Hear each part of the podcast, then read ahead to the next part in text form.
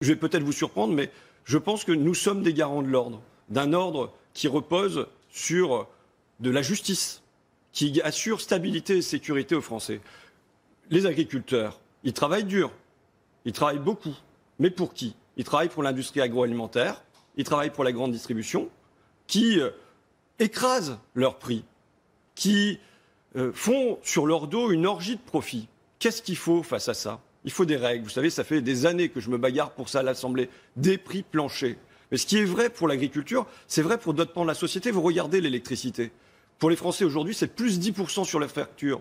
C'est plus 45% en deux ans. Pourquoi? Parce qu'on a jeté l'électricité dans les mains du marché d'un marché qui aujourd'hui ne marche pas. Et il nous faut revenir à des règles, sortir l'électricité du marché, parce que ça déstabilise aujourd'hui les Français, mais ça déstabilise notre industrie, ça déstabilise nos artisans, nos commerçants.